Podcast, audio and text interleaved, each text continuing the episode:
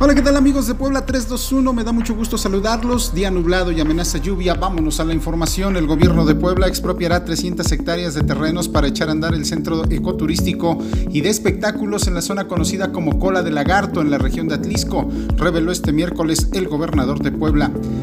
El titular de la Secretaría de Educación Pública, Melitón Lozano Pérez, rechazó la existencia de aviadores en la dependencia estatal, tal y como lo acusó la consejera Araceli Bautista, quien fue directora de Recursos Humanos. El titular de la SEB informó que su ayudará con el Congreso del Estado para enriquecer la Ley de Educación Superior.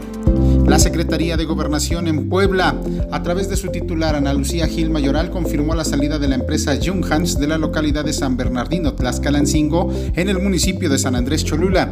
El cierre definitivo de la planta purificadora de agua detalló que está relacionada principalmente con la ausencia de permisos municipales y federales para su operación. La funcionaria aprovechó para advertir que en Puebla todas las empresas deben de actuar con apego a las normas establecidas por los diferentes órganos de gobierno. Agregó que la dependencia su cargo redoblará las acciones de supervisión para garantizar el respeto al Estado de Derecho. En tanto, la empresa Bonafón dio a conocer que la clausura de su planta ubicada en el municipio de Juan Cebonilla se llevó a cabo de manera ilegal, pues las autoridades no les han entregado la orden donde se estipula el cierre. Por intensas lluvias se desborda el río en el barrio de La Lágrima en el municipio de Esperanza. Hay 40 viviendas que resultaron afectadas. Y el secretario de Salud informó que el día de ayer se aplicaron para Puebla Capital 34.018 vacunas a personas de 50 a 59 años y 895 vacunas a poblanas embarazadas mayores de 18 años que cumplieron su primer trimestre, lo que hace un total de 34.913 vacunas aplicadas en los 19 puntos establecidos. Asimismo, se informa que tenemos hasta el momento 48 nuevos contagios de coronavirus que nos suman 140.900 muestras procesadas en lo que va de esta emergencia sanitaria. En lo que respecta a las defunciones, fueron reportadas 10 en las últimas 72 horas. Hasta el próximo martes, las autoridades federales estarían comenzando la jornada de vacunación de trabajadores de la educación, pues la Secretaría de Salud ha enviado los camiones para traer cerca de 143 mil vacunas de Cancino desde la Ciudad de México a territorio poblano. Y el Congreso del Estado anunció que será hasta después de las elecciones cuando se resuelva el tema de la discusión sobre la interrupción legal del embarazo. María del Carmen Cabrera Camacho, presidenta de la mesa directiva, indicó que aún no tienen elaborada la iniciativa sobre la despenalización, pues el pasado lunes apenas se reunieron con diversas asociaciones civiles para analizar los resultados del Parlamento abierto. Además, se aprobó por unanimidad de votos reformar la ley de movilidad y transporte en la entidad para que las plataformas de transporte tales como Didi y Uber cobren en efectivo a los usuarios.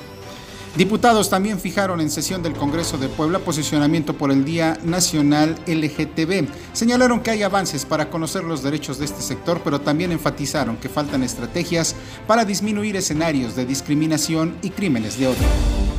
Con custodia por parte de elementos de la Sedena, llegó la paquetería electoral a las juntas distritales del Instituto Nacional Electoral en Puebla para el proceso electoral 2021. Y en los recorridos proselitistas, el expresidente de México, Felipe Calderón Hinojosa, estuvo de visita en Puebla para apoyar a los candidatos de Va por Puebla, quien dijo en esta elección México se juega la democracia contra la dictadura. Y la candidata de Morena y PT a la presidencia municipal en Puebla, Claudia Rivera Vivanco, avaló las investigaciones en su contra y a su gobierno, para advertir que las denuncias de la oposición son mediáticas y que deben de carecer de propuestas.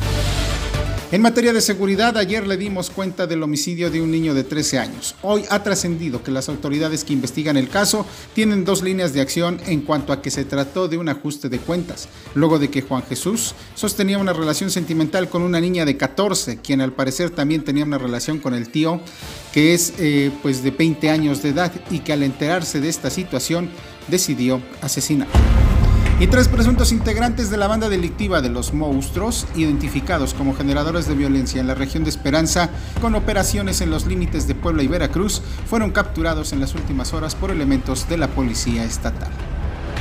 En materia deportiva, la semifinal Puebla Santos tendrá un aforo del 50% en el Estadio Cuauhtémoc, confirma el gobierno del estado. En tanto, el estadio ya volaron los boletos para el partido de vuelta entre el Puebla Santos y que será el próximo domingo.